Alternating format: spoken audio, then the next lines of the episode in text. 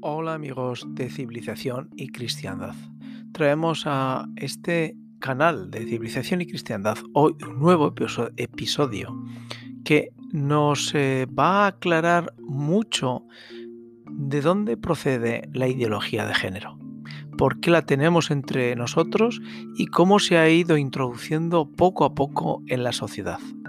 No es casual, no es fortuito, sino que se lleva trabajando desde organizaciones, estamentos y instituciones e instituciones desde hace tiempo.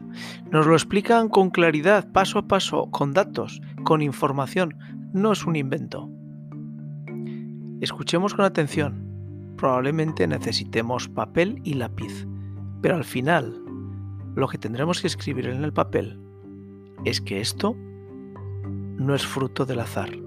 Nos quieren transformar la sociedad para ser un poco más esclavos de nuestras miserias. Les dejamos pues con este capítulo que va a ser muy interesante dentro de civilización y cristiandad. Damos gracias a el doctor Bárcenas porque nos ayuda a conocer mucho y más.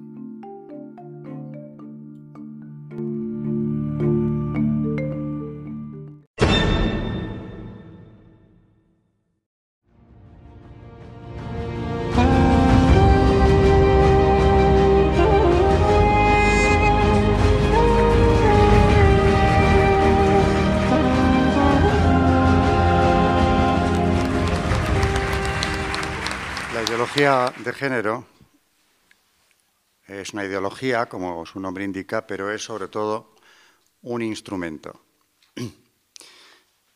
Eh, se ha diseñado desde un origen claramente marxista, viene a sustituir la lucha de clases por la lucha de sexos, es un instrumento fundamental para llevar a cabo un proceso de ingeniería social como en el que estamos inmersos en este momento, vistiéndolo de algo muy distinto. Se viste generalmente de tolerancia y de concesión de nuevos derechos. Yo voy a hablar de ideología de género, pero sobre todo quiero relacionarlo con otros asuntos que tienen que ver directamente con ella, como son aborto, eh, Luis estaba hablando ahora precisamente de ello, eugenesia y aborto, y aparte del aborto, eh, la declaración de nuevos derechos. Eso de nuevos derechos, que suena como una ampliación de declaraciones anteriores, realmente no es así. Eh, los que procuran este establecimiento de unos derechos nuevos lo hacen a costa de suprimir los derechos reconocidos del ser humano. Por ejemplo, eh, antes de empezar con la ideología de género, hay que mencionar que esta ideología se ha ido eh, extendiendo, reafirmando, y la han hecho suya en las cumbres de Naciones Unidas, desde los años 90 en adelante, precisamente siempre de la mano de este proyecto de ingeniería social. Lo de los nuevos derechos no es algo que, que, subyace en los textos, es algo bien explícito que ellos mismos han dicho, los defensores de esta ideología, los defensores de este proyecto, que es un proyecto que emerge claramente cuando ya parecía que habíamos alcanzado una pacificación a nivel mundial, eh, al terminar precisamente la Guerra Fría, con la caída del muro de Berlín, en un mundo que parecía, digo, pacificado, emergen unos problemas nuevos, para mí de un calado no menor que los que estaban planteados precisamente antes. Muy al contrario, porque se trata de demoler la sociedad occidental, lo que quedase en ella de cristianismo después de otras campañas anteriores que han ido en la misma dirección. Y esto eh, se comprende, y lo dicen abiertamente ellos, que no se logra mientras no se termine con la familia. Por eso la familia ha sido objeto del trabajo de estas organizaciones, es, aparece constantemente en los textos ya preparatorios de las cumbres y en los finales vuelve a aparecer, y llaman eh, familia tradicional a la única que existe, la familia. Y lo otro es lo que van llamando nuevos modelos, que no son más que agrupaciones humanas de diferente clase que ya iremos viendo. Y todo esto no se está haciendo de una manera ni casual ni tampoco inocente.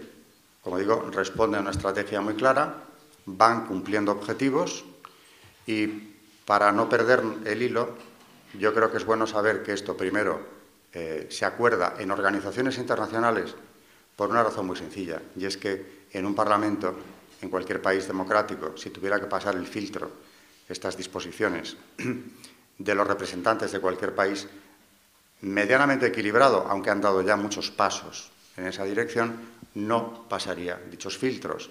Y en cambio en organizaciones internacionales se consigue con una facilidad mucho mayor. Es verdad que lo que se debate en estas eh, cumbres nunca, eh, nunca salta a la prensa. No esperemos verlo en titulares, porque no existen titulares que hablen de lo que realmente se, se proyecta hacer. De las cumbres internacionales nos informan de los aspectos externos o folclóricos, pero no de lo que se está debatiendo, no de lo que defienden precisamente algunas estrategias, algunas coaliciones que funcionan dentro de, estas organizaciones. Ahora, cuando se acerca eh, uno al proyecto, a los eh, propios documentos sobre los que luego se trabaja, vemos que esto no es una apreciación alarmista de alguien que siga el asunto. Es que hablan ex profeso de cambiar la sociedad y utilizan el término de ingeniería social o reingeniería social con una tranquilidad absoluta, con la tranquilidad que da la impunidad de saber que eso no va a trascender. Vamos a hacer, eh, por no perder el hilo, digo que son tres temas que quiero relacionar porque están profundamente relacionados entre sí referencia a aquellas primeras cumbres que empiezan ya con la década de los 90, en las que se hablaba de grandes problemas que estaban planteados a nivel eh, planetario. Se supone que eh, cosas como el desarrollo, la población, la condición femenina, todo eso es lo que da título a esas grandes cumbres. Luego, lo que se debate, lo que se hace en ellas es otra cuestión. Yo empezaría hablando por la cumbre del Cairo antes de entrar en lo que es ideología de género, para ver que estamos hablando de algo que no se va apoderando de las naciones de una forma casual, sino que detrás hay todo un proyecto internacional eh, de un peso verdaderamente difícil de resistir. En el Cairo, donde se reunían eh, al amparo de Naciones Unidas, que es quien hacía la convocatoria, las delegaciones de muchísimas naciones, para hablar de población, uno de los problemas que más eh, preocupan a los mundialistas, porque desde una óptica maltusiana está sobrando algo así como están sobrando dos terceras partes de la humanidad y el objetivo a conseguir es la caída de lo que ellos llaman fertilidad. En el tercer mundo, pero también en el primero, porque aquí está la mentira de la ideología de género. Por una parte está la desfachatez con la que hablan de controlar la natalidad utilizando la ideología de género, y por otro lado está lo que quieren conseguir con esa ideología, que no es solamente la caída de la natalidad, sino un cambio mucho más profundo del paradigma humano, un cambio mucho más profundo de la sociedad, concretamente empezando por la occidental, que va más allá de que la natalidad disminuya hasta los límites que ellos consideran oportunos o necesarios para lo que llaman la sostenibilidad. Es decir, que todo se podría traducir en principio en términos económicos, y esto sería muy grave, porque claro, manipular a las poblaciones del país que sea o del, hemisferio del que se trate eh, solamente con un criterio economicista es verdaderamente deshumanizarlos. Pero siendo grave eso, es mucho más grave lo que está en juego, que es la puesta en marcha de un sistema realmente totalitario, con invasión total de la esfera privada, esa es una de las notas eh, en las que se reconoce el sistema totalitario, la esfera privada desaparece y eh, en estas cumbres se está hablando precisamente de, imponiendo esta ideología, conseguir influir en el modelo de familia e incluso en el patrón de comportamiento de las personas. Hay un párrafo por aquí que luego leeré, en el que hablan de que debe conseguirse cambiar el modelo de familia deseada. Es decir, quieren cambiar los deseos, quieren cambiar el paradigma, quieren entrar en las mentes, y además han dicho cómo hay que hacerlo. Concretamente en esta cumbre del Cairo, supuestamente para hablar de población, porque no se habló, digo supuestamente porque no se habló, de población y desarrollo, de 120 páginas que tiene el borrador, hay 12 dedicadas a eso. Lo demás, el resto del, documento, es ver cómo se podía cambiar la familia. Es decir, deshacerla. Privarle de derechos por completo y llegan a hablar de cosas tan asombrosas como, claramente, hacer desaparecer la patria potesta. Y eso eh, es ir más lejos que muchos estados totalitarios de los que ya hemos conocido o han existido a lo largo de la historia. ¿Cómo eh, pretenden hacerlo? Pues, por ejemplo, en el Cairo hablaban de eh, suprimir de las legislaciones nacionales cualquier referencia a los derechos deberes de los padres en materia de educación, reproducción y sexualidad de los menores. Que los padres no tengan nada que decir en ese campo. En cuanto a la concesión de nuevos derechos, se trataría, por ejemplo, de los que llaman reproductivos. Estos son entre otras cosas, los derechos a la plena sexualidad del menor, indiferentemente de la actitud o eh, el juicio que eso merezca a los padres. Allí vemos un recorte ya de la patria potestad. La educación es fundamental que los padres no tengan o no puedan intervenir en ella. Esto no se había atrevido a, manifestar públicamente, no se había atrevido a nadie a hacerlo hasta esa década de los 90 y claro, es tan eh, alarmante, tan preocupante tan terrible que se entiende que la prensa no informe, una prensa, eh, claro, por supuesto, dócil a los designios de quienes promueven estas cumbres, que para que esto no se conozca, desinforma.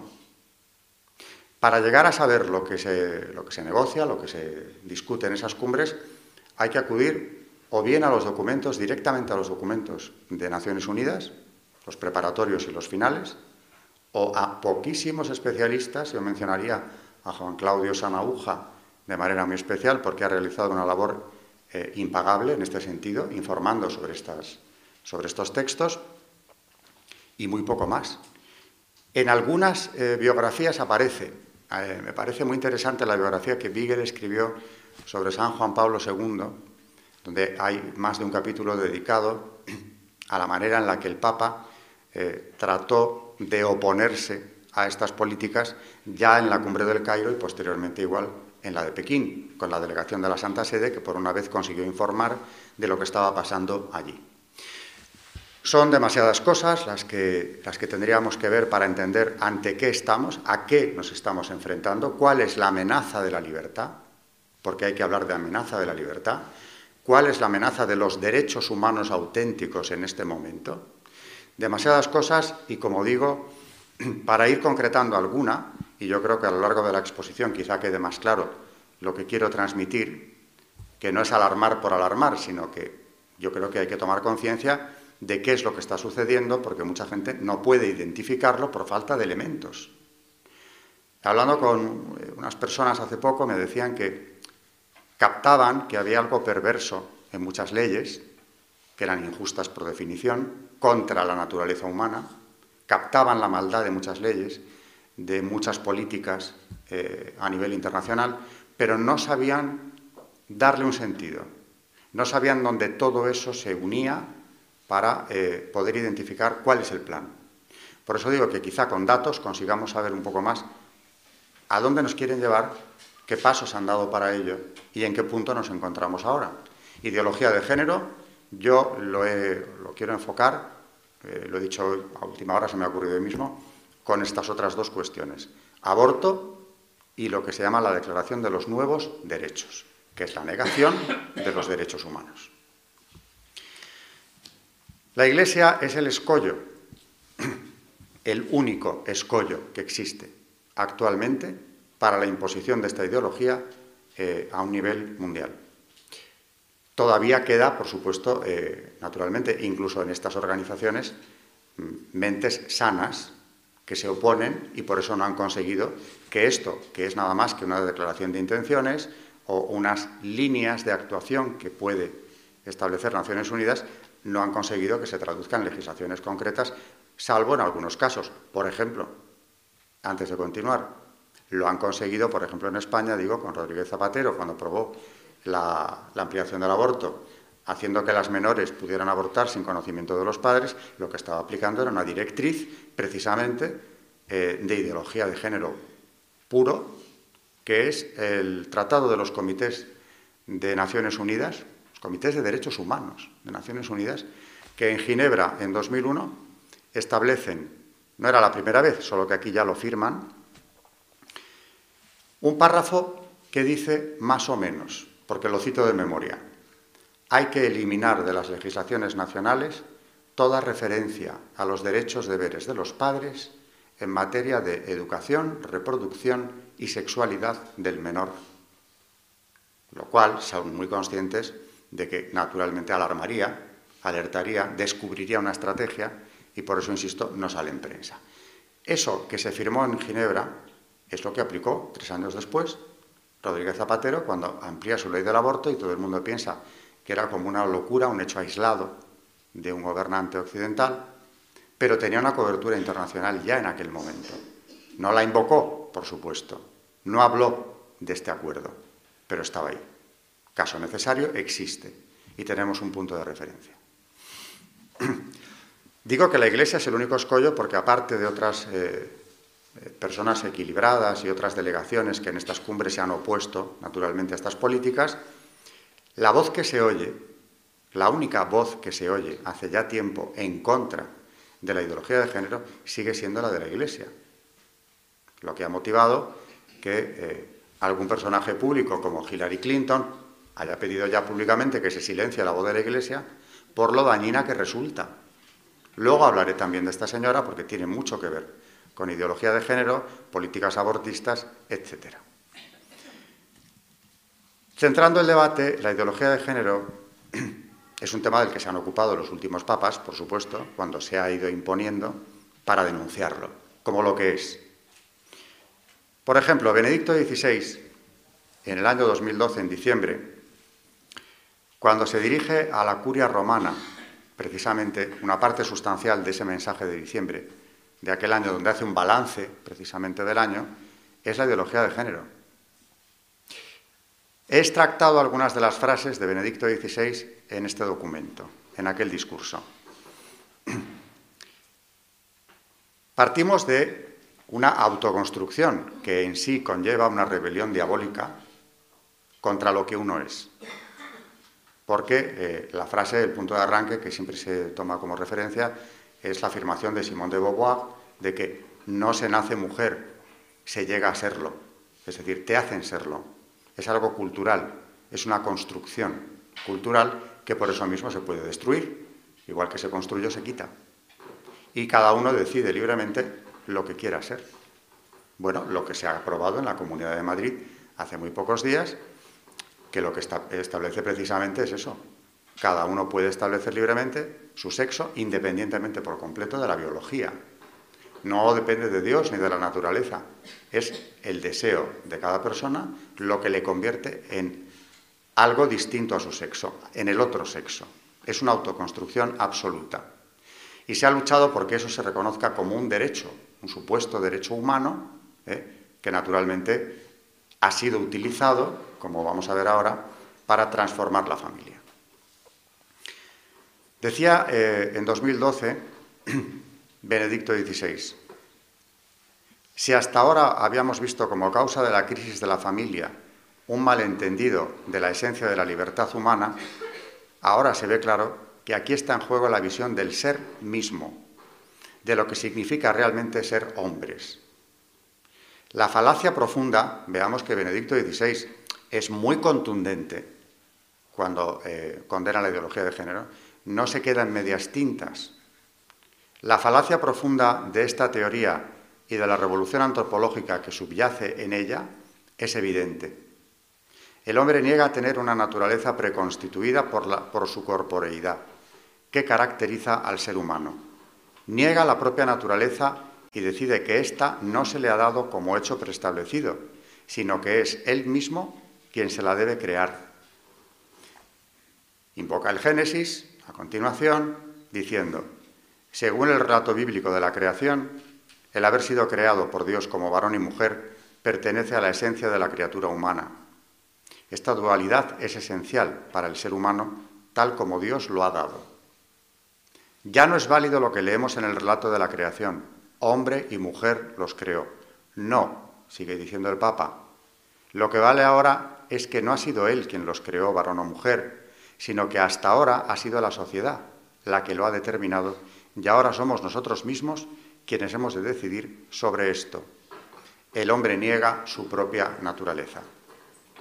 En la actualidad, decía hace más de tres años, existe solo el hombre en abstracto, que después elige para sí mismo, autónomamente, una u otra cosa como naturaleza suya.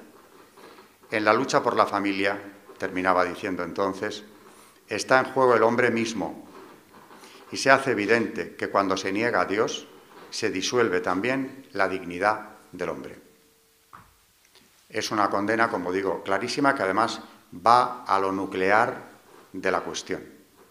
Es el hombre lo que está en peligro. Ya no es más o menos una institución tan básica para la sociedad como la familia, sino la propia naturaleza humana es lo que está en debate. Cuando dice esto el Papa, tenía mucha materia de juicio porque ya su antecesor se había enfrentado a esas cumbres, sabía muy bien de lo que estaba hablando. Voy a dar algunas pinceladas, por ejemplo, del Cairo, que es por donde empezaba hace unos minutos. En esa cumbre el presidente Clinton había hecho suya la causa precisamente de los que trataban de establecer ese nuevo código de derechos humanos. La delegación americana en la cumbre del Cairo, eh, el presidente personalmente se implicó en este asunto para conseguir que se declarase, eh, al hacer esa nueva declaración, como fundamental derecho universal humano el derecho al aborto, la liberalización absoluta del aborto sin plazos ni supuestos. Un derecho al que la persona pudiera acceder y se le reconociera tan básico como hasta ahora se había reconocido, bueno, hasta hace unos años, el derecho a la vida. Se contrapone al derecho a la vida. Y sobre ese derecho quería articular toda la declaración de los llamados nuevos derechos, por ejemplo, los reproductivos, que son sexuales, a los que me he referido antes. Sabiendo esto, en vísperas de aquello, de esa, de esa convocatoria, ya el Papa envió una delegación a la comisión preliminar que presidía, por cierto, y este dato es importante, eh, un personaje que era el representante de Ghana, el doctor Fred Said, que casualmente era el presidente de Planet Parenthood, la mayor central abortista de los Estados Unidos, un gran negocio de la familia Rockefeller, por cierto, eh, que presidía nada menos que el personaje que había sido nombrado secretario para la cumbre de población del Cairo, eso no aparecía tampoco en prensa, pero es un dato objetivo. Naturalmente, ya en la comisión preliminar, el propio presidente torpedeó la acción de la Santa Sede cuanto pudo, escarneciendo a los representantes incluso de la Santa Sede, públicamente también, y como luego además no solo presidía la comisión preliminar, sino que tenía que presidir la propia conferencia del Cairo, podemos imaginar cómo moderó el debate. En esa ocasión, quien llevaba la batuta, eh, la ofensiva por los nuevos derechos, por la legalización del aborto, digo que era precisamente la Comisión Americana, abierta y claramente. En cambio, como ahí fracasó el, proyecto de borrador, fracasó, el Papa hizo una campaña previa demoledora, en sus discursos eh, en la Plaza de San Pedro habló durante varias semanas, diez días seguidos, sobre la vida, el derecho a la vida, sobre familia y matrimonio, en fin, sobre todo lo que se quería destruir en esa conferencia del Cairo, porque como dije antes, aparte de los nuevos derechos, de lo que más se hablaba allí es de cómo se podía deshacer la familia, crear un nuevo modelo de familia. Es verdad que en aquel momento muchos países, muchas delegaciones del tercer mundo se sintieron eh, implicadas en esto porque comprendían que a los primeros que les iban a restringir la natalidad, la familia, los derechos fundamentales, era a ellos. Pero como eso es así, es a ellos a quienes se les quiere limitar en principio, luego hablaré sobre esto un poco más. Se opusieron, pero era una oposición sin grandes posibilidades de éxito ni de futuro, porque Naciones Unidas actúa de esa manera, condicionan frecuentemente las ayudas materiales al hecho de que estas naciones pobres acepten estas políticas antinatalistas, es decir, esterilizaciones masivas y, por supuesto, aborto libre, que ya se ocupan estas organizaciones internacionales de llevarlo gratuitamente allí. De manera que esa era una resistencia que no podía durar. Y en la siguiente cumbre, que fue la de Pekín, evidentemente el tercer mundo brilló por su ausencia en la defensa de estos derechos. Ahora, como esto es una estrategia que claramente se ve, se organiza previamente, en la siguiente cumbre, 95, un año más tarde, ya no era la delegación americana la que llevaba la iniciativa. Le había pasado el protagonismo a la Unión Europea, donde tenemos una organización que persigue fines idénticos a los de Naciones Unidas, con una ideología exactamente igual. Pero claro, ya se había gastado demasiado el presidente Clinton y su administración y la delegación americana. Le tocaba el turno a los aliados europeos, que forman en el 95 una coalición de todas las naciones de la Unión Europea, con algunos países más que se adhirieron para dar una impresión más universal, por ejemplo Canadá o Sudáfrica, que también entró en la coalición.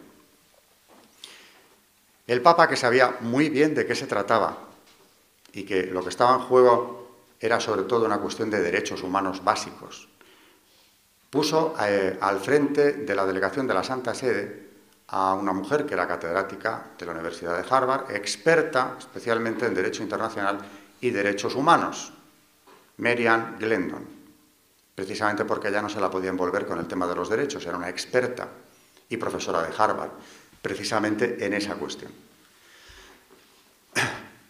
Cuando la delegación estaba a punto de irse a Pekín en septiembre del 95, el Papa, que había vuelto a hablar eh, en vísperas de la cumbre de vida, matrimonio, familia, públicamente, creando un ambiente naturalmente favorable a la defensa de, todas estas cuestiones, de los derechos humanos auténticos, se reunió con la señora Glendon y con eh, Navarro Valls, que también estaba en la delegación que tenía que ir a Pekín, muy preocupado, dos días antes de que se fueran, y dijo simplemente, con una visión sobrenatural, claro, como siempre de las cosas, hay que rezar más. Y únicamente les dio una directriz. Si algo no va bien, buscad refugio en el pueblo frase críptica que tenían que desentrañar estas dos personas llegado el caso. Que algo no iba a ir bien era evidente en una cumbre como aquella. Pero ¿a qué se refería el Papa? Tardaron unos días en descubrirlo. ¿Cuántos? Pues los que llevó simplemente empezar las reuniones y 48 horas más tarde descubre la delegación de la Santa Sede que de lo que se trataba allí era de recuperar la agenda que había fracasado en el Cairo. Exactamente la misma la destrucción de la familia, la imposición de los nuevos derechos, naturalmente la liberalización del aborto, era la agenda exacta, era la agenda de Clinton, que volvía ahora a Pekín con unos defensores supuestamente diferentes. Entendiendo que eh, el gran peligro de estas cumbres es la desinformación, algo por lo que he empezado yo ahora, eh, Navarro Valls y la señora Glendon decidieron que la frase del Papa se podía muy bien interpretar en el siguiente sentido el pueblo está al margen de estas eh, disquisiciones, se les va a imponer un sistema de valores completamente contra natura, sin haberse enterado siquiera, es un atropello contra el pueblo, que supuestamente está representado aquí en su dimensión internacional en una cumbre de Naciones Unidas. Hay que informar. A lo que se refería el Papa, probablemente piensan ellos, es a esto, que el pueblo sepa. Y si sabe, que actúe. Era un fin de semana, redactaron un informe con todas las contradicciones del Cairo. Cuando hablo de contradicciones me refiero a las auténticas contradicciones que había entre derechos humanos y lo que se estaba debatiendo allí, que era una ingeniería social brutal. Lo explicaron en un folio y lo mandaron por fax a los principales medios de comunicación europeos. Algunos no lo quisieron publicar, claro, pero la mayoría sí. Era demasiado comprometido no hacerlo en aquellas circunstancias el lunes salió la noticia, salió la comunicación de la Santa Sede y esto llegó a los parlamentos de todas las naciones de Europa esa misma semana, donde siempre no faltaron grupos que interpelaban a sus gobiernos pidiendo explicaciones de cómo era posible que su delegación en, Pekín hubiera defendido semejantes políticas. Por ejemplo, la señora Glendon se entrevistó con los presidentes de algunas de estas delegaciones y les preguntó siempre lo mismo. ¿Por qué motivo su gobierno, es decir, la delegación que usted preside, se opone a los derechos humanos? Así de directa en la pregunta. Y lo que la respondían generalmente era no saber por qué. ¿No lo sabían aquellas delegaciones o estaban obedeciendo estrategias que ciegamente se les imponían desde los gobiernos europeos? Fuera lo que fuese, la gente no se estaba enterando. Con lo cual, esta publicación, por segunda vez consecutiva, la publicación de esta nota, consiguió bloquear de nuevo la agenda de Pekín, que era la del Cairo. Pero claro, sería subestimar la tenacidad de quienes quieren poner en marcha estas políticas el pensar que ya con eso la derrota era definitiva, ni mucho menos.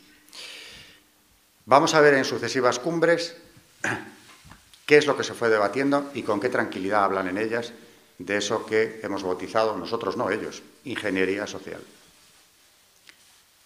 Pekín fue en el 95, fracasó en el sentido que ya he dicho. Un año más tarde, no hay que preocuparse, siempre hay otra oportunidad, se celebra la cumbre que se llamó Conferencia Habitat II, Estambul, 1996. Y allí, el secretario de esta, de esta nueva cumbre internacional, que buscaba objetivos idénticos a los de antes, dice abiertamente en el borrador que lo que se busca con esta cumbre es el cambio en el estilo de vida. La frase no es nueva. Lo del cambio en el estilo de vida ya estaba en el Cairo, ya estaba en Pekín, en los borradores. ¿A qué se refiere? Un cambio en el sistema de valores, un cambio en la familia, que es la destrucción de la misma. Y su reemplazo por las nuevas formas de familia. Ya vamos a concretando. O sea que cambiar el estilo de vida significa eh, implantar unas nuevas formas de familia. Todo menos la familia. Otras cosas, por determinar.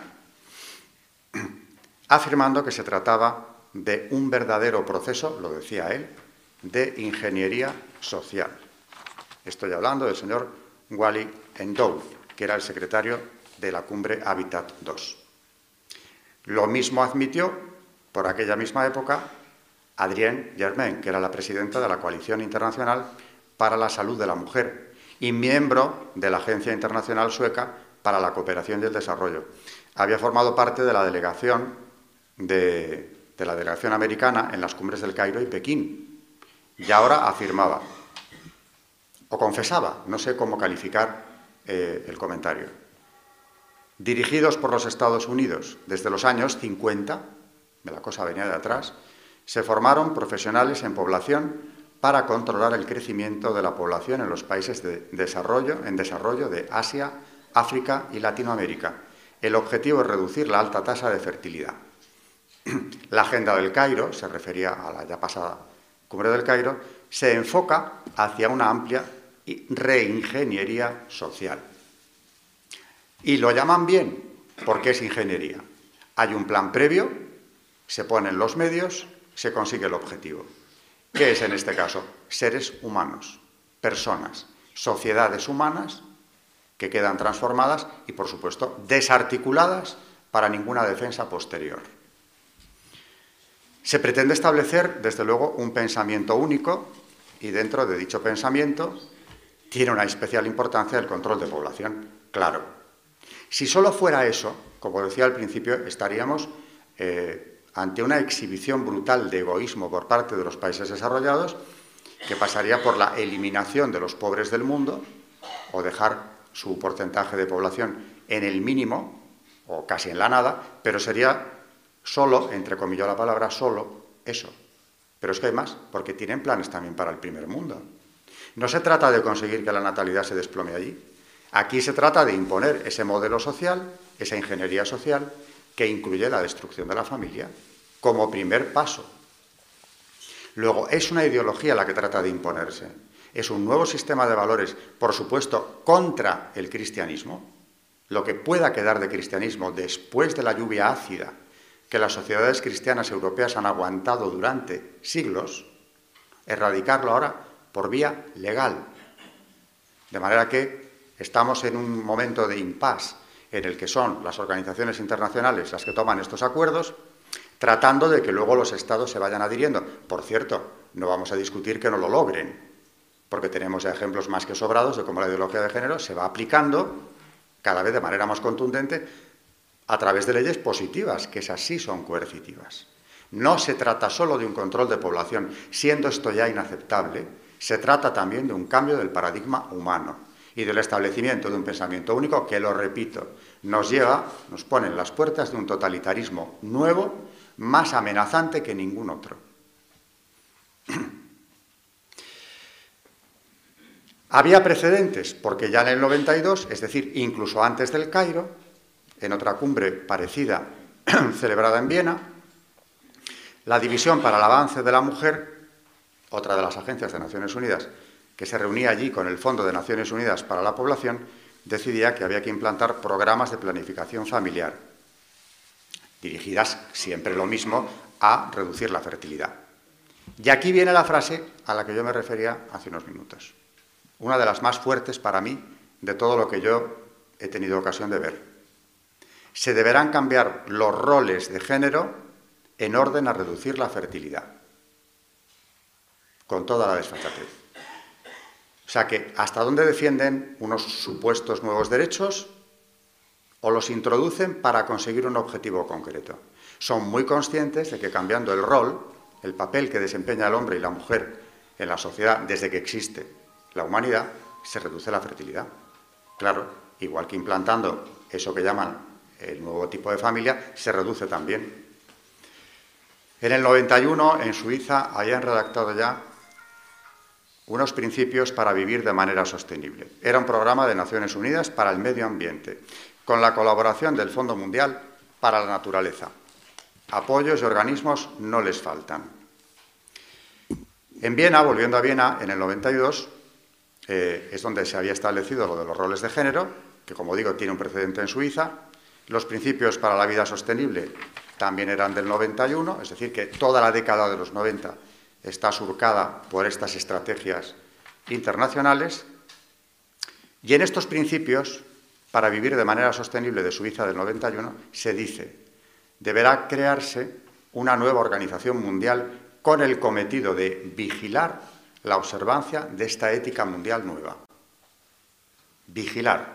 Un organismo que vigile la observancia de la ética. Claro que la ética tal y como la entienden, lo más amenazante que hay aquí es que no es inmutable. El primer presidente de la UNESCO, ya en el 48, porque como digo, hay que buscar referentes anteriores, ya escribió Julian Hasley, nada hay inmutable ni eterno en ética. Depende de los consensos. No hay ley natural. Nada viene de Dios porque se le ignora. Los consensos elevan a categoría de ético lo que va contra la ética. Y lo dicen. Por ejemplo, también en estos principios de vida sostenible, decían claramente que para poder adoptar esta ética de vida sostenible, los individuos deben reconsiderar sus valores y modificar sus comportamientos. La sociedad debe promover los valores que están en consonancia con la ética de vida sostenible y desalentar a aquellos que sean incompatibles con ella. La maternidad se politiza, ya no es una cuestión de la persona, sino que es algo en lo que el Estado tiene que intervenir para controlarlo, ya incluso como una opción. Según la UNESCO, esta nueva ética, como digo, eh, tiene que informar las leyes nacionales de todos los países, diciendo, la decisión de tener una familia grande o pequeña tiene consecuencias en toda la sociedad, nacional e internacional, es imperativo moral de los estados fomentar la, familia pequeña. Aquí destapan un poco más la estrategia y también en este documento de la UNESCO se dice, el progreso industrial de los países desarrollados no se extenderá a los del tercer mundo, por lo que tiene de contaminante el proceso de desarrollo. El factor demográfico también actúa, según ellos, como un factor contaminante y añaden, es intolerable que los pobres que serán mayoría en el futuro, dañen los ecosistemas del mundo por tratar de desarrollarse a cualquier precio. ¿Cómo se va a publicar en prensa un texto como este? Ya sabemos por qué no se publican. En la cumbre de Río, en el 92, pues precisamente se trató de poner en práctica esto, eh, elaborando un documento ad hoc que fomentara la imposición de esa nueva ética. Se redacta una agenda precisamente para conseguir esto. De ahí nacerá la Carta de la Tierra, que es un documento que establece una religión panteísta realmente incompatible con el cristianismo, cuyo redactor, uno de los principales, Mikhail Gorbachev, en declaraciones a un medio de comunicación, decía por entonces, el instrumento que utilizaremos es la sustitución de los diez mandamientos, así de claro, por el código, el código moral contenido en esta carta.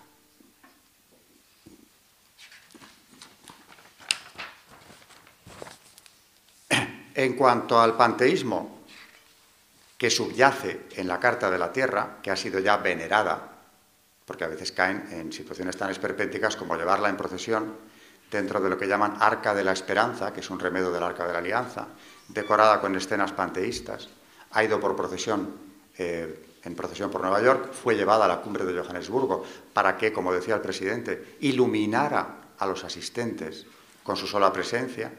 Es una divinización de la carta, por supuesto. Y decía también, estas palabras de Gorbachev son interesantes, necesitamos encontrar un nuevo paradigma que reemplace los vagos conceptos antropológicos estos nuevos conceptos se deberán aplicar a la moral, a la ética y constituirán un nuevo modo de vida. El mecanismo que usaremos será el reemplazo de los diez mandamientos por los principios contenidos en la Carta. Este es el párrafo completo de la referencia a los diez mandamientos. El sexo como una opción. Esto es la ideología de género. La autodeterminación de la mujer y del varón. Estos son puntos a conseguir la conquista de los derechos sexuales fundamentales. Derechos sexuales fundamentales. Orientación sexual, salud reproductiva. Cuando dicen salud reproductiva se están refiriendo naturalmente al aborto. Con acceso a los servicios de anticonceptivos y al aborto libre, claro.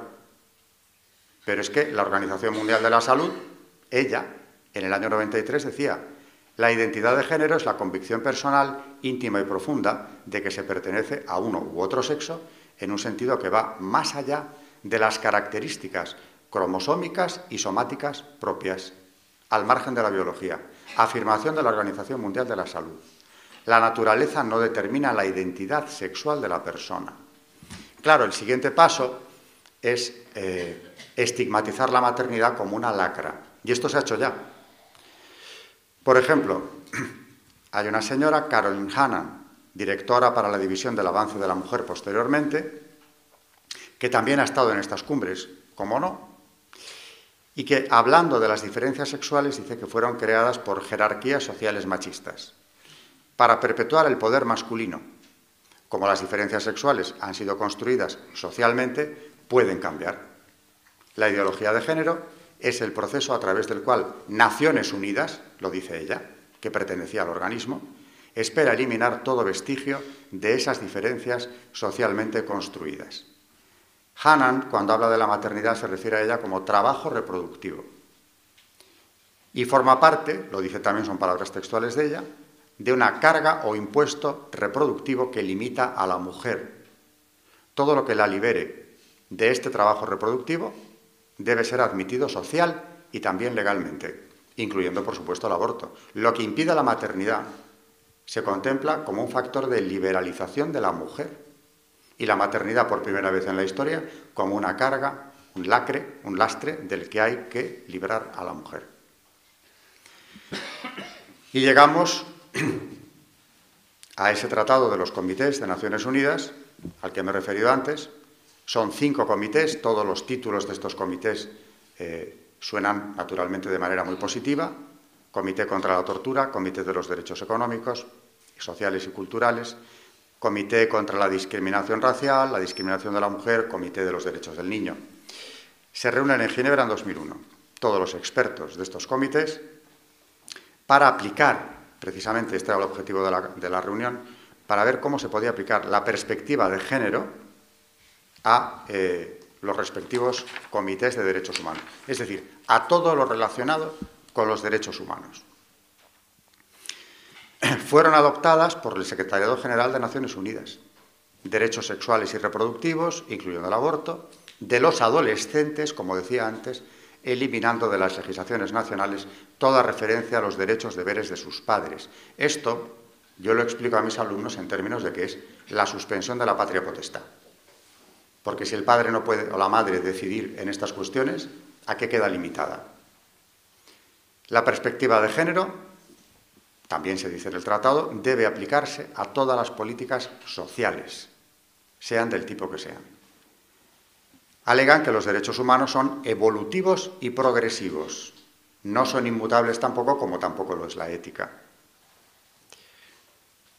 Este Comité de los Derechos Humanos de Naciones Unidas exigió la reforma de las leyes que limitaban el derecho al aborto, eh, entrometiéndose en la legislación de países como en aquel tiempo Bolivia, Ecuador, Chile, Costa Rica, Trinidad y Tobago, Argentina, Perú, Venezuela.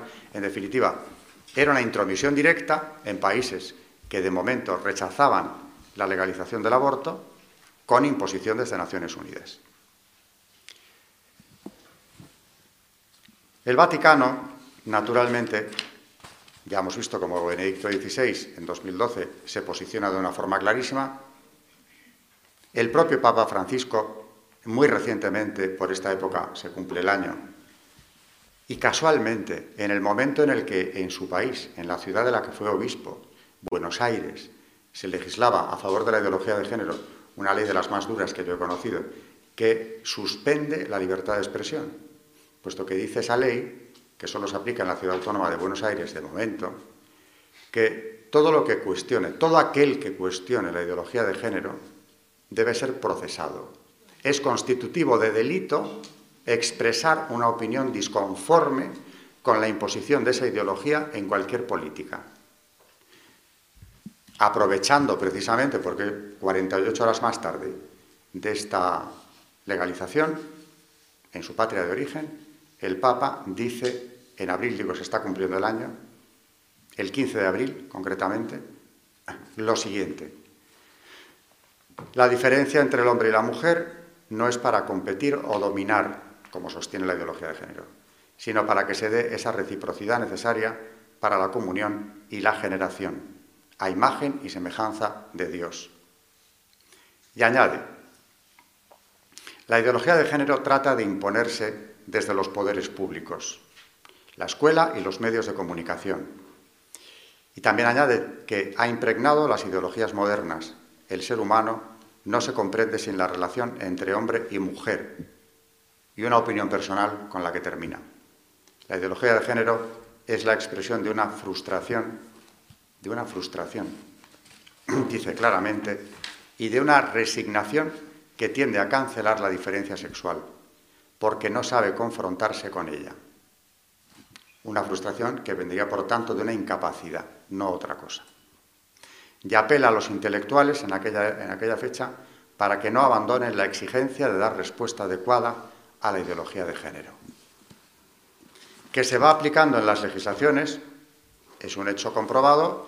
He traído la carta que seguramente conocerán del obispo de Alcalá, Monseñor Rey, eh, llamar a las cosas por su nombre, el título no puede ser más adecuado, donde, como para quien no lo sepa, eh, es una, carta del obispo donde eh, sale al paso de la retirada de reforma de la ley del aborto que el Partido Popular llevaba en el programa, aunque ya de por sí era una ley totalmente inaceptable, y empieza así el documento.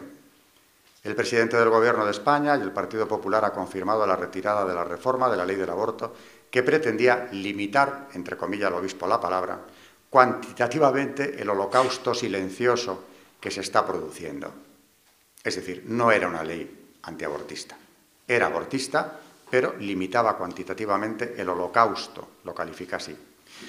Pero como hablamos aquí hoy de ideología de género, me voy a dos párrafos más abajo, donde dice Monseñor Reig, ha llegado el momento de decir con voz sosegada pero clara que el Partido Popular es liberal, informado ideológicamente por el feminismo radical y la ideología de género, e infectado, como el resto de partidos políticos y sindicatos mayoritarios, por el lobby gay, bisexual, transexual. Siervos todos, a su vez, de instituciones públicas y privadas internacionales para la promoción de la llamada gobernanza global, al servicio del imperialismo transnacional neocapitalista que ha presionado fuerte para que España no sea ejemplo. ¿De dónde viene todo esto? Porque aquí Monseñor Reich está hablando de una gobernanza transnacional, de un lobby gay, bisexual, transexual que se impone, pero que también está al servicio de esas fuerzas transnacionales. Un dato, no es el único, ni con esto se agota la cuestión, pero es un dato que tiene mucho que ver con lo que estoy diciendo. Hace cosa de un año, mm, gracias a, mi amigo Borja Díaz de Rivera, que estaba por aquí, creo, hace unos minutos, y si no está, estaba su madre, la ha visto al entrar, me organizó una comida interesantísima, porque yo estudio el tema de la masonería desde hace años, con un eh, masón arrepentido que publicó un libro eh, con su experiencia, con su trayectoria personal, Serge Abad Gallard, que es un francés, bueno, de origen español, como se ve por los apellidos, pero que publicó por aquella época, creo que es en mayo, se cumpliera un año, ese libro traducido al español, que es ¿Por qué abandoné la masonería? Bueno, eh, en esa primera comida yo le pregunté directamente de entrada qué había de adoración luciferina dentro de la masonería, en qué grados, porque depende de la obediencia. Y él mm, dijo, no, en la mía desde el primero. No había sido consciente realmente de lo que era aquello y me contó cómo eh, preguntó al gran maestre, al, al venerable maestre de su logia, por qué se hacía eso, recién llegado a ella. Y le contestó, no hagas ni caso, es una cosa simbólica y se hace solamente una vez al año. Le dijo, bueno, una vez al año o más, pero se hace, ¿no? Y nada más llegar. Eso está ahí. Y claro, entendiendo esas declaraciones y el testimonio magnífico que dio con ese libro, hay posteriormente unas declaraciones suyas, más o menos de la época en la que yo le conocí. Luego me ha escrito para hablar precisamente de satanismo en la masonería, porque le habían invitado a Polonia a hablar con exorcistas polacos sobre la cuestión, y tuve con él eh, una correspondencia, pero me interesan hoy aquí, hablando de ingeniería social e ideología de género, sus declaraciones de hace un año. En Francia, hay que tener en cuenta que este hombre, antes de continuar, ha sido maestro del grado 14. No era un simple iniciado. Tampoco llegó a los más altos, pero desde luego conocía bien eh, la organización. Estuvo 20 años en ella. En Francia, decía, desde 2012, una mayoría de ministros son masones. Los grandes maestres del Gran Oriente del derecho humano o de la Gran Logia, es decir, de cualquier obediencia, quieren cambiar la sociedad. Y añade, leyes como el aborto, la eutanasia o el matrimonio homosexual corresponden a las ideas masónicas de emancipación del individuo que no tiene otros referentes que él mismo, sin otro límite moral que el que él se fije. Un gran maestre de la Gran Logia de Francia, Pierre Simon, sigue diciendo, ha confesado que todas estas leyes estaban pensadas y maduradas en las logias, incluso antes de ser debatidas por los diputados. La masonería conspira contra toda forma de pensamiento que no sea el suyo y no siga sus objetivos. La moral procede del pacto social, lo dice él, lo confirma, y no de la ley natural querida por Dios. Hay que decir que este hombre se convirtió en un viaje a Lourdes. Por lo tanto, la ley natural para él tiene todo el significado. Sus misterios, añade, y esta frase es fuerte, los de la masonería, se pierden a veces en las fronteras del espiritismo y las misas negras, como lo recordaba en 2011 el padre Jacques Morin, muerto en 2014, antiguo exorcista de la diócesis de París. Esta referencia que hace el gran maestre Pierre Simon, eh, aquí está hablando de un médico que, el gran maestre de la Gran Logia de Francia, que perteneció al equipo asesor de la ministra Simone Veil, que es precisamente quien trajo el aborto a Francia. Este hombre publicó en los 70 un libro que se titula, además, parece un escarnio, La vida ante todo, como si se presentara como un defensor de la misma. Y en ese libro afirma, es todo el concepto de la familia lo que está derrumbándose. La ley Veil, en la que él participó, es una gran victoria de la masonería sobre el pensamiento judeo-cristiano. Y en cuanto a defender la vida, lo que dice el gran maestre es lo siguiente. Amar verdaderamente la vida, respetarla, implica muchas veces el deber y valentía de rechazarla. El nacimiento de un niño que sea anormal, sin remedio posible, pone dos puntos, dejar morir. No es preservar la vida, dejar morir al niño. Aborto y eutanasia, según él, son un derecho y a veces incluso un deber de las personas. El libro fue retirado porque la propia masonería francesa lo hizo, entendiendo que era excesivamente explícito en cuanto a los fines y las maneras de actuar. Es todo el concepto de familia lo que está derrumbándose, decía Pierre Simon hace ya de esto bastantes años.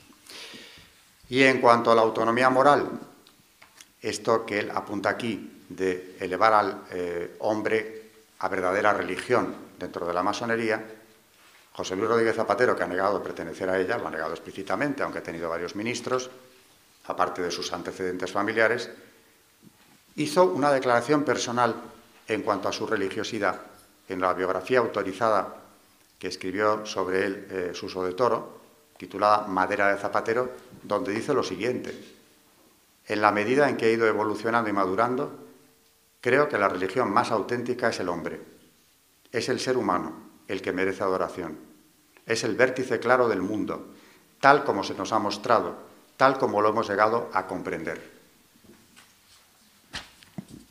Estamos en medio de una batalla espiritual muy clara que viene de lejos, que no se ha improvisado en cuatro días, ni siquiera en los 90, en los 90 lo que toma es cuerpo, porque eh, esto salta a las cumbres internacionales y nos encontramos con apoyos tan sorprendentes como los de todo un organismo como Naciones Unidas o sus agencias principales, que toma el relevo un año después la Unión Europea, por lo tanto estamos hablando de una realidad idéntica, y que aspira a controlar la religión cuando no suprimirla. Volviendo a Hillary Clinton, he hablado de su marido al principio. Hace un año, mm, también por esta época, en el Lincoln Center en Nueva York, pronunció una conferencia sobre feminismo, de la cual extracto la siguiente frase con la que ya voy a ir acabando. No tiene desperdicio, aconsejo prestar atención a todo lo que dice. Los códigos profundamente enraizados, las creencias religiosas, y las fobias estructurales, equiparándolo todo, han de modificarse. Los gobiernos deben emplear sus recursos coercitivos para redefinir los dogmas religiosos. Esto dicho por alguien que supuestamente encarna el modelo de una sociedad extremadamente tolerante, que como dijo en su día María Teresa Fernández de la Vega, cuando se amplió el aborto, la ley de Zapatero, o no, cuando se legalizó el matrimonio homosexual. No quitamos derechos a nadie, se los damos a quienes no los tenían. Primero, no es verdad, porque eso no es un derecho eh, conforme a la ley natural, pero en todo caso, claro que quitan derechos. Si no es María Teresa Fernández de la Vega, la que además con esa legislación naturalmente está negando los derechos naturales, por otro lado, esta señora, Hillary Clinton, candidata a la presidencia de los Estados Unidos, que ha sido en más de una ocasión, aspiraba a que los gobiernos coercitivamente redefinan los dogmas. Es decir, ¿qué, pasa? Vuelve a ocurrir lo mismo. Esto se puede encontrar en alguna publicación especializada. Esto no ha salido, que yo sepa, en prensa, en titulares, porque esto merecería un titular en la prensa occidental. No se ha hablado de esto. Luego, actúan en una impunidad absoluta, vienen vestidos de tolerancia, permisividad, libertad llevada al grado sumo y realmente están defendiendo algo totalmente contrario. Esto es el principio, bueno, es algo más ya que el principio de un totalitarismo, lo vuelvo a afirmar, no menos peligroso que todos los ya conocidos. Y además, insisto, la libertad de expresión se encuentra amenazada como pocas veces antes, porque todos tenemos la experiencia de que hasta no hace tanto en España se ha podido hablar de casi todo, ¿no? Por no decir que de todo, incluso de lo más sagrado, para demolerlo. ¿O no es verdad? En medios de comunicación, en el mundo de la cultura, eh, en el cine. Bueno, hablando de cine y antes de terminar, en el Cairo ya se dice que los gobiernos, para llevar a cabo ese cambio del modelo, del modelo de familia, del modelo social, debían recurrir a medios tales como, y concreta tanto como que dice el borrador, series de televisión y radio, teatro tradicional, es decir, todo lo que pueda ser difusión y cultura, al nivel que sea, se debe utilizar. Dan la pauta de cómo hacerlo.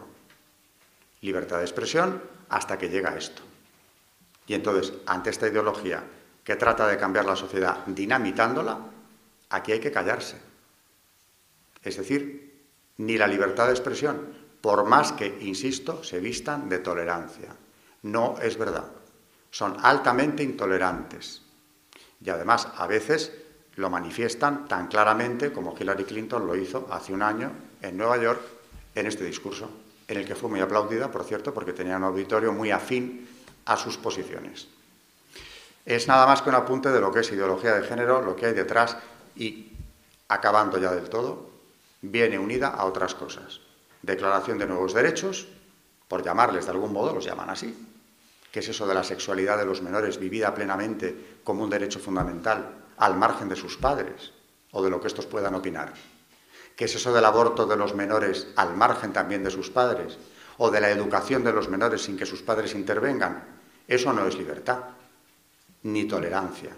Sobre todo si se trata de establecer coercitivamente desde el Estado. No es tolerancia. Y por último, eh, imposición de unos nuevos derechos, imposición del aborto y el que dio en el clavo, cuando todo aquello fue Juan Pablo II diciendo, el derecho a la vida es el fundamental. Cualquier plataforma que quiera construirse de derechos humanos tiene que partir necesariamente de este. Todo lo que le cuestione es derrumbar los derechos humanos fundamentales. Y ahí está la clave. Hemos ido entrando, eh, naturalmente, en este proceso como sin darnos cuenta. Llevamos muchos años con el aborto legalizado ya en España sin que haya pasado una gran cosa, ni grandes movilizaciones. Se han ido desanimando incluso los que se movilizaban. ¿Y qué ha pasado? Pues que como el ser humano tiende a identificar justo con legal las nuevas generaciones, yo doy clase a chicos de 20 años o, de menos incluso, y llevo años dándosela. Pero es que todos ellos cuando nacieron, esto estaba aprobado desde hacía muchísimo tiempo.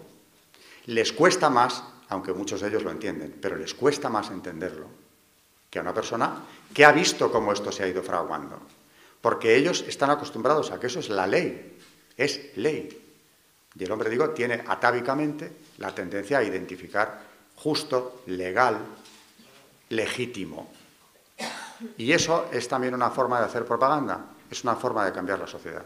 El que eso esté ahí, y como decía Juan Pablo II, destruyendo la plataforma fundamental de toda declaración de derechos, es un hecho objetivo con el que hay que contar. No es ajeno a la ideología de género, ya hemos visto cómo desde ella se defiende ese derecho, ni tiene eh, tampoco, eh, deja de tener mucho que ver con esas declaraciones de nuevos derechos. Es más, precisamente aspira a que esos derechos se proclamen definitivamente, es más, se impongan, porque será el momento en el que ya la batalla ha sido ganada. Lo que ha ocurrido en la Comunidad de Madrid hace unos días no es más que un ejemplo de la dirección que va tomando esto. Así que Cuidado, que esto no se queda en directrices que se tomen en Ginebra o en Helsinki o en la cumbre que queramos y al final se queden en papel mojado. Antes o después se va implantando esta legislación que es lo común a todas las agendas de los gobiernos masónicos europeos y americanos también, por supuesto. Eh, hasta aquí hemos llegado.